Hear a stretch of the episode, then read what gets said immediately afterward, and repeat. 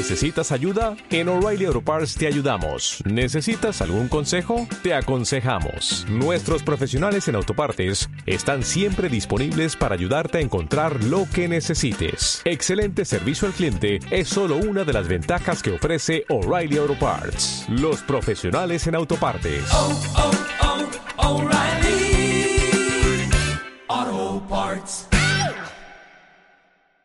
Hola emprendedores y emprendedoras en la vida y bienvenidos a este episodio 480 del podcast Marketing Digital Día a Día.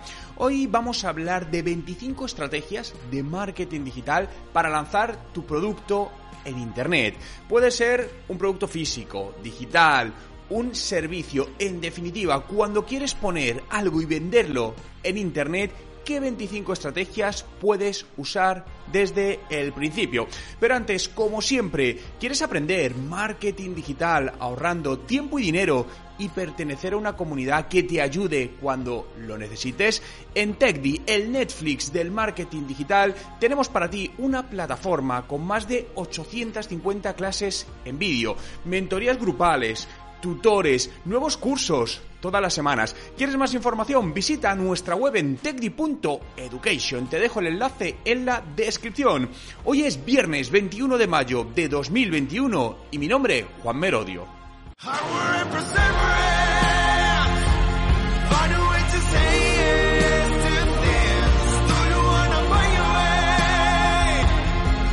Y recuerda, no hay nada que no puedas hacer en tu vida. 25 estrategias de marketing digital para lanzar tu producto. Fijaos que cuando hablamos de marketing digital, eh, creo que poco a poco vamos siendo más conscientes de la importancia de tener una buena estrategia, de la importancia de tener una buena línea de impacto y de que el marketing digital a día de hoy es más competido y necesitamos hacer muchas acciones para que dé resultados. Estas 25 estrategias que te voy a hablar son estrategias que te van a ser muy útiles. Ahora bien, es importante que antes de lanzar esas estrategias tengas creado tu plan de marketing digital. Si todavía no lo tienes, no te preocupes, el próximo 12 de junio, sábado 12 de junio, de 5 de la tarde a 8 de la tarde, es decir, 3 horas, voy a impartir un taller en directo, donde te enseñaré de manera práctica, haremos juntos un plan de marketing digital para que lo puedas tener creado. Si quieres más información sobre el taller y reservar tu plaza, te dejo el enlace justamente en la descripción. Vamos con el la primera estrategia, inbound marketing. El inbound marketing podemos definirlo como un conjunto de acciones cuyo objetivo no es, cuyo objetivo de impacto inicial no es intrusivo para el usuario. Es decir, ¿qué no sería inbound marketing? Por ejemplo, un banner, un pop-up que te sale así. Bien, ¿por qué? Porque no es algo natural, no es algo que estés buscando, sino que es algo que te interrumpe. Bien, dentro de las acciones de inbound marketing, una de las claves es el marketing de contenidos. El tener claro qué tipo de contenidos necesita tu potencial cliente. ¿Qué contenido se está buscando en Internet, ya sea en redes sociales, vídeos en YouTube, en Google, y generar ese contenido, que va a ser un contenido informativo, un contenido educacional, para ayudar a tu usuario a que te conozca, a partir de ahí coger esa información que le va a ser útil y luego le puedas introducir tu producto o servicio para potenciar los resultados que va a dar con o que va a conseguir con esa información. Incluso en muchos casos algo muy típico es darle la información, el usuario con eso cree que lo va a poder hacer, pero luego cuando se pone con ello realmente dice, ostras, esto es más complicado de lo que pensaba, esto pasa mucho con marketing digital, o es que no tengo tiempo para hacer todo esto, entonces oye, pues esta persona, esta empresa me ha dado confianza, voy a llamarles y contratarles. Segunda estrategia, el SEO, el posicionamiento natural en buscadores. Recuerda que el buscador por origen eh, es donde el usuario va cuando tiene alguna intención de compra, ¿no? Lo usamos para informarnos, pero en muchísimas ocasiones tiene intención de compra. Oye, regalos para el Día de la Madre, regalo para mm, hermanos que les gusta la tecnología. Bien, y en función de lo que encuentren hay una gran probabilidad de conversión. De hecho, este canal es de los canales en cuanto a venta online que más alto ratio de conversión tiene. Y tiene lógica, es por esto. Por lo que es muy importante que trabajes el SEO, este posicionamiento. Eh, si no sabes cómo hacerlo, tienes dos opciones, o aprender o buscar un profesional. Si quieres aprender, en TechDi tenemos cursos de SEO de distintas partes, desde análisis de palabras clave, posicionamiento, por lo tanto, te podemos ayudar a que aprendas. Y siempre ten en cuenta que el SEO es a medio largo plazo. Esto no es una estrategia cortoplacista. Esta vas a tardar, pues te diría mínimo 6-12 meses, dependiendo del punto de origen del proyecto, en empezar a ver resultados. Tercero, juega con los sorteos. Fijaos, los sorteos son una muy buena herramienta para aumentar el alcance de tu producto, para darlo a conocer. Al final la gente le encanta participar en sorteos. ¿Por qué? Porque gana, ¿no? Es gratis algo. Y además, lo bueno que esos sorteos lo que puedes utilizar, por ejemplo, es que el usuario para participar tenga que etiquetar a dos amigos en Instagram. Bien, esto es muy típico usarlo. Oye, ¿quieres participar en este sorteo? Pues completa este formulario, dinos por qué tienes que ser el ganador y etiqueta a dos amigos en Instagram. Con esto lo que estamos generando es un marketing viral, una viralización. Oye, yo quiero participar en este sorteo, por lo tanto voy a etiquetar a dos amigos. Dos amigos van a conocer ese sorteo, si quieren participar, etiquetarán a los dos. Entonces, al final es una pirámide invertida, ¿no? Lo que te va a ayudar es a llegar de una manera sencilla a mucha gente. Y esto muchas veces no tiene un objetivo de conversión directa, pero sí de alcance. Bien, tiene un objetivo de alcance de llegar a mucha gente que no te conocía y luego con otras estrategias de marketing podremos impactar a toda esa gente para generar esa eh, conversión. Cuarto, comunicación continua. Es muy importante eh, estar constantemente comunicando, ser persistentes, ¿no?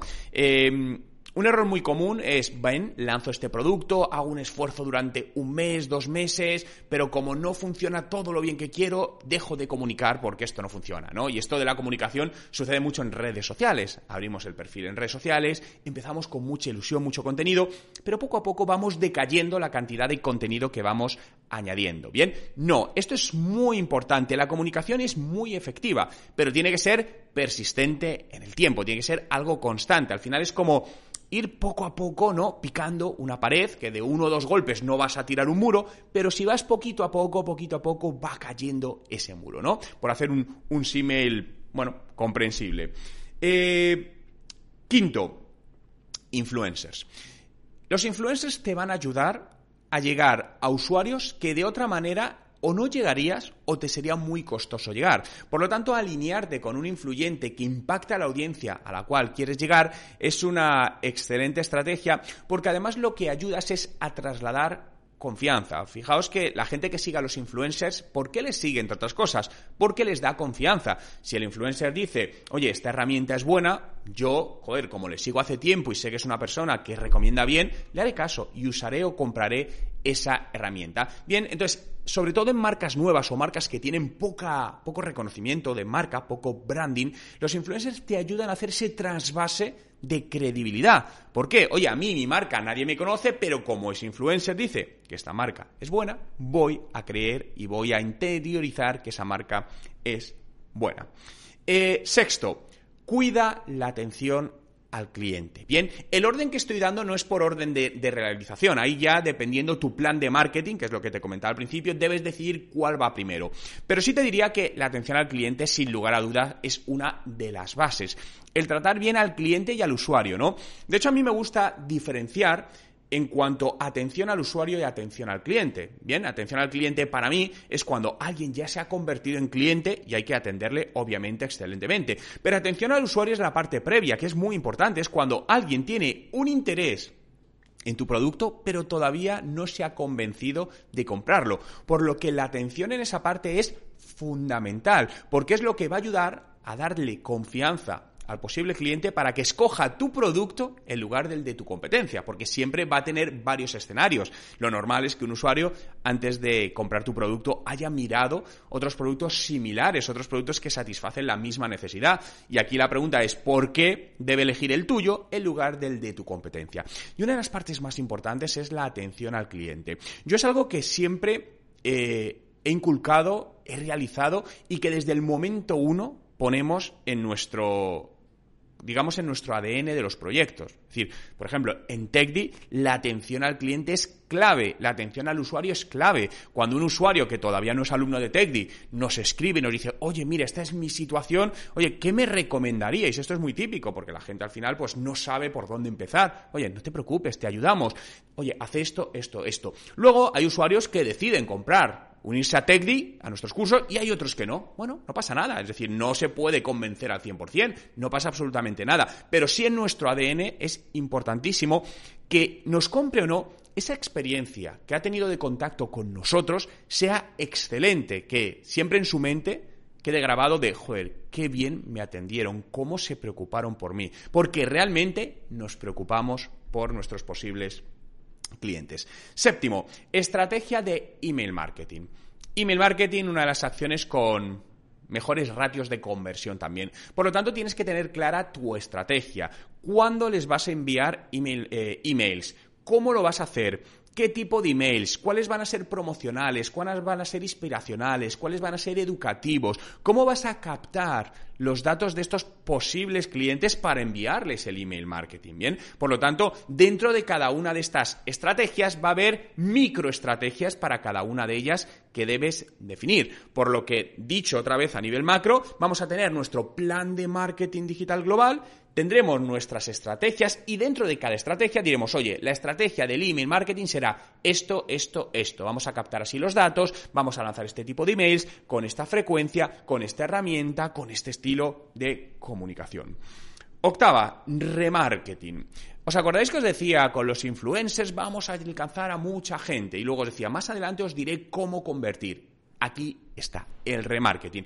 El remarketing son acciones que nos permiten reimpactar a usuarios que ya han tenido algún punto de contacto con nosotros, ya sea que han entrado en nuestra web, han interactuado con alguna publicación en nuestras redes sociales. Por lo tanto, no es un usuario frío, es un usuario, podemos decir, templado, porque ya nos conoce, ya ha tenido ese punto de contacto. El remarketing es excepcional para convertir finalmente a esos clientes, por lo que hemos llegado a una gran audiencia de usuarios pero ahí no nos han convertido, como suele pasar. Es muy raro que conviertan en la primera vez que te conocen. Bien, el remarketing lo que vamos a hacer es seguirles de alguna manera, ¿no? Seguirles y seguirles impactando en función de aquello que le puede interesar para que tome la decisión de compra.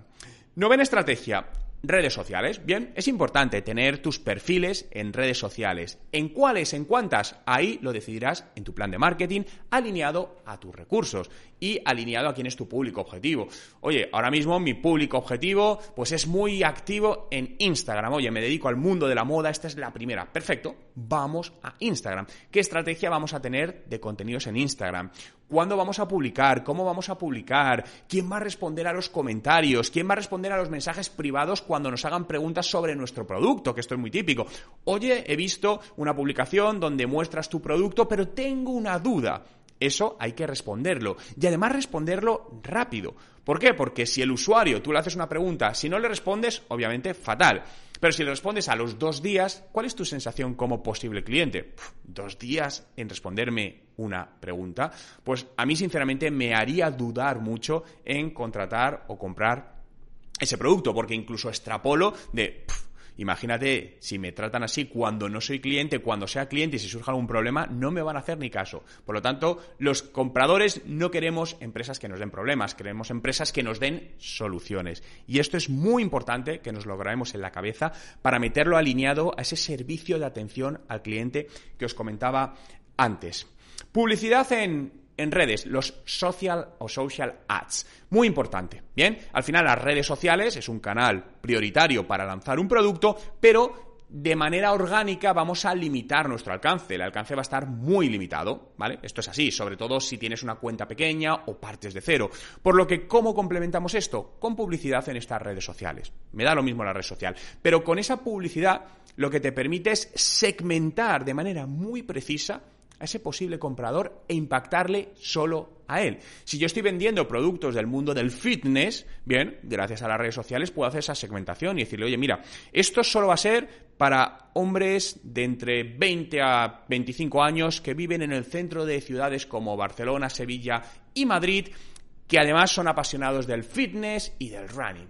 Perfecto, tenemos ese criterio y nos aseguramos que impactamos a esa audiencia que realmente es potencial compradora nuestra.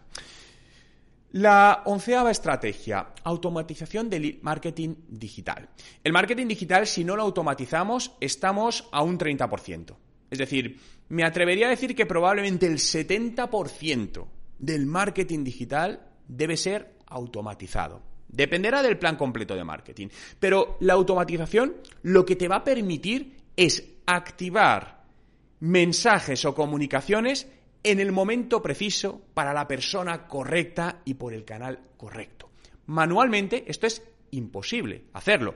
¿Por qué? Lo primero, porque no puede haber tantas personas para gestionar decenas, cientos o miles de usuarios.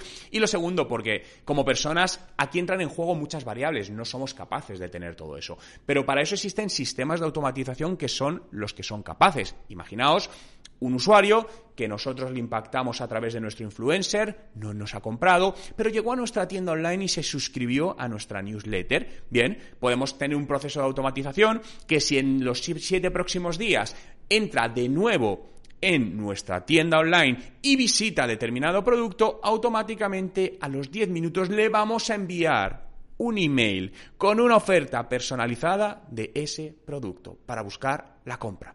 Y esto sucede como por arte de magia, es todo automatizado, no te tiene, una vez que desarrollas, implementas y te aseguras que todo funciona bien, no tienes por qué preocuparte de más, ¿no? Esto que suena como magia realmente no es magia, son estrategias y herramientas, ¿no? Eh, lo mismo, si queréis saber cómo hacer esto, pues justamente hace un par de semanas lanzamos un curso muy potente de embudos de venta automatizados en Tecni, ¿no? Por lo que ahí lo encontrarás también. Estrategia 12 alineada a todo esto, el lead scoring. El lead scoring es una puntuación que das a un posible cliente en función de cómo ha actuado. Es decir, ¿qué probabilidad de compra tiene un usuario que en los últimos siete días ha visitado tres veces nuestra web, ha interactuado con nuestra Instagram y ha visto nuestros vídeos? Pues será mayor que el usuario que únicamente ha entrado en nuestra web, ha pasado 10 segundos, ha ido y no ha vuelto. probablemente tenga más tendencia de compra el primero que el segundo. Bien, el lead scoring soluciona esto, eso también una especie de automatismo. Va asignando una puntuación a cada usuario en función de los criterios que tú le definas. Y de esa manera, con ese lead scoring, poder automatizar procesos. Es decir, si sabemos que de media los usuarios visitan tres veces nuestra web en siete días para tomar la decisión de compra de nuestro producto, podemos activar un proceso automático que cuando ese usuario llegue a esa puntuación de lead scoring que consideramos, automáticamente se le lance ese email, se le lance una campaña, lo que consideremos. 13. Lead nurturing. Esto va alineado al inbound marketing y la automatización. Son procesos de lo que se la traducción es como calentamiento de leads lo que hacemos es, una vez un usuario te ha dejado sus primeros datos de contacto, lo podemos considerar un lead frío, es decir, todavía no tiene intención de compra. Lo que tenemos que hacer es hacerle avanzar, evolucionar por ese embudo de conversión hasta que nos compre. Y aquí es donde entra el lead nurturing, es entregar contenido determinado y concreto a ese usuario para hacerle avanzar en determinados procesos. Dependiendo en la fase en la que esté, hay que entregar un tipo de contenido u otro. ¿Cuál? Depende del producto y depende del servicio. Aquí no hay una regla estándar. En algunos casos puedes activarlos con webinars, con artículos concretos, con casos de éxito, con, no sé, con una activación de una persona de atención al cliente. Hay muchas opciones. Aquí lo importante es analizar tu caso en concreto y ver cuál es la opción más interesante. 14. Define tu público comprador, tu buyer persona. Bien, ¿quién te puede comprar?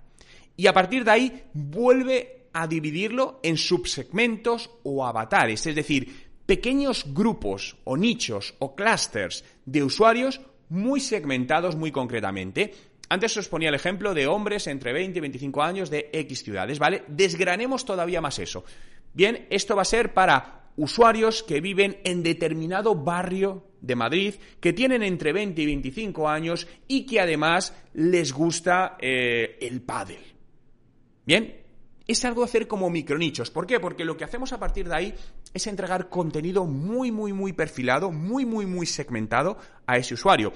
Si te das cuenta, cada vez que hacemos más ramificaciones, va a haber más trabajo en marketing digital, porque significa más recursos y más contenidos. Por eso es muy importante que en tu buyer persona, aunque salgan muchos, te centres y priorices en los más importantes. Porque no es nada descabellado que fácilmente te salgan 6, 8 buyer persona en avatares distintos. Claro, impactar a todos esos a la vez, créeme que es muy complicado. ¿Por qué? Porque necesitamos bastantes recursos. Por lo tanto, no te preocupes, impacta a uno. ¿Cuál es el más prioritario para ti? Decídelo tú, es una estrategia, es, estratégicamente es algo del, del proyecto. Bien, céntrate en ese Impacta, impacta, impacta. Cuando descubras lo que funciona, empieza a replicarlo en otros buyer personas para llegar a más gente y vender más. 15. Marketing offline. No olvidemos la importancia de lo presencial, del marketing offline, ¿no? Ahora mismo vivimos momentos quizá más complicados para esta parte, pero no lo olvides nunca, porque es muy interesante, desde presencia en ferias cuando sea posible, que ya se están activando algunas, no sé, radio, eventos, todo lo que consideres, revistas, eh, incluso flyers, ¿no? Físicos, no sé, en buzoneo, marketing directo de toda la vida. Esto es muy importante, bien, porque te ayuda a reforzar. Recuerda que la real el punto máximo, ¿no? Utópicamente, de resultados en marketing digital es la perfecta combinación, la perfecta convergencia entre marketing digital y marketing offline.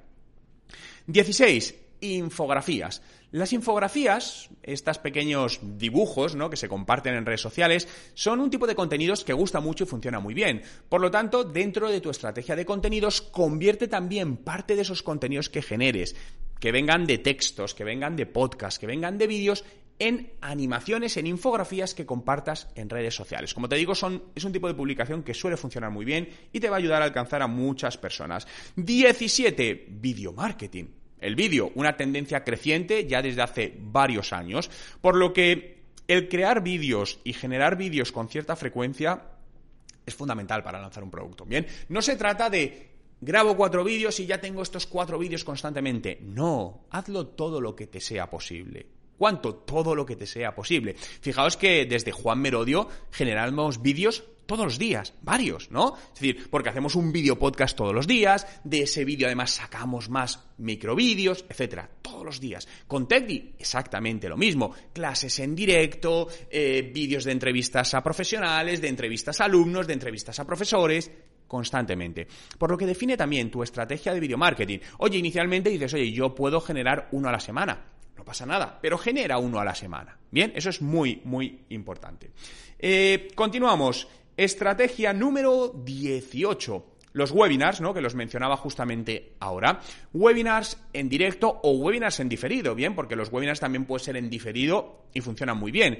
Eh, es cierto que ha habido un crecimiento de los webinars y, bueno, se ha saturado en cierta manera el mercado. Pero siguen siendo muy interesantes, ¿no? Porque al final un webinar es un contenido de valor, es un contenido informativo, es un contenido educativo que te ayuda a llegar a esos usuarios, darles información e interactuar con ellos. Si puede ser en directo, personalmente a mí me gusta más porque das la opción de que interactúen contigo, pero como te digo, también puede ser en diferido. 19. Los Google Ads, publicidad en Google. Hablábamos antes del posicionamiento SEO en Google, perfecto, pero tenemos que complementarlo con los ads. ¿Por qué? Porque el SEO va a estar muy limitado. Va a haber palabras, cadenas de búsqueda, que nos interesa estar por ellas, pero por SEO o no vamos a poder estar o nos va a llevar mucho tiempo. Por lo tanto, lo suplimos con los Google Ads, donde digo, oye, yo quiero estar posicionado para pantalones de fitness en Madrid. Ya está. Bien, compramos la palabra, generamos el anuncio y llevamos tráfico a nuestra tienda online para buscar la conversión. 20. Relaciones públicas y notas de prensa. Esto está también dentro de estrategias de comunicación y es muy interesante porque te va a ayudar a posicionar poco a poco tu marca y apoyarte en los medios de comunicación a través de notas de prensa para ello.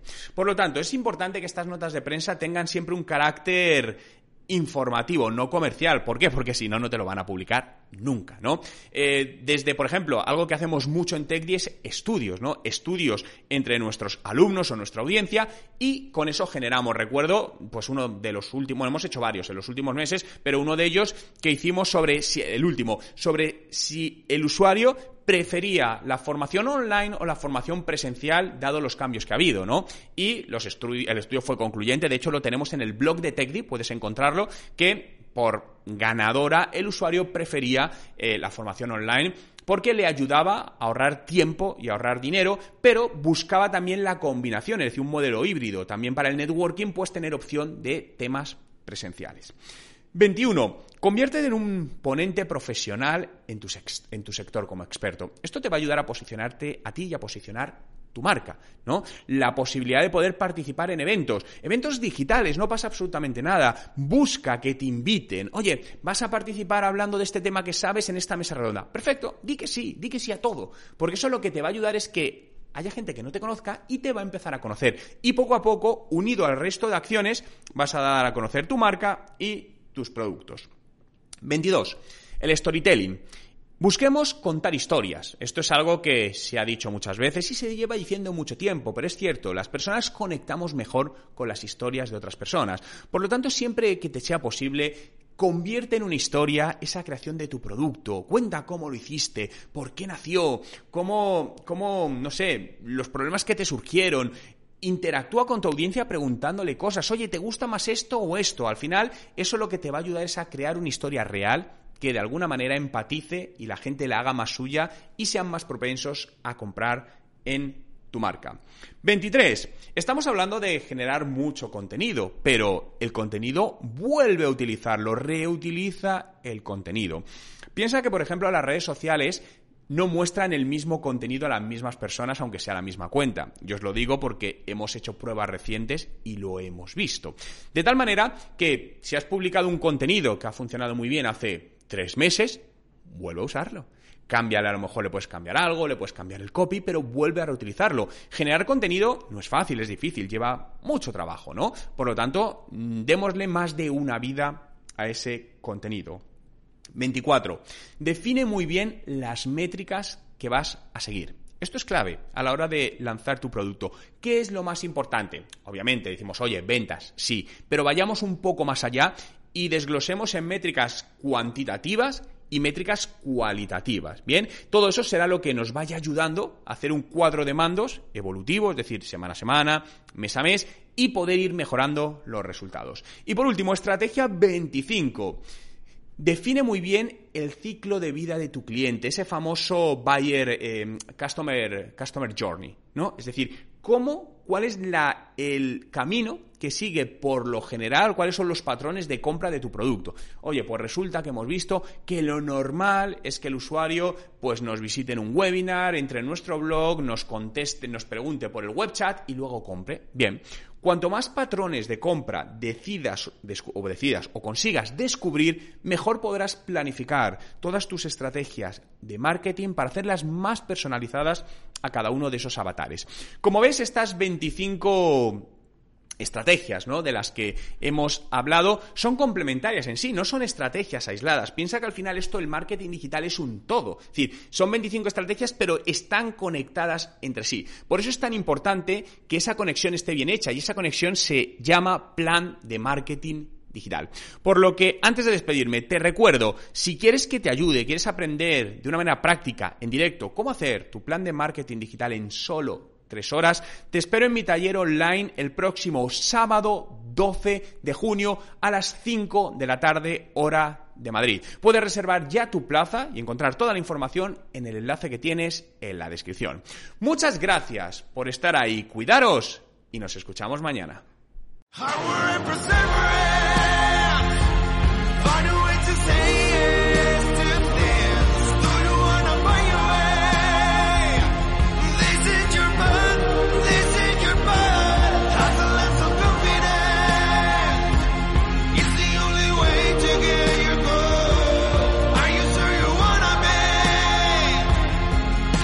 Recuerda, no hay nada que no puedas hacer en tu vida.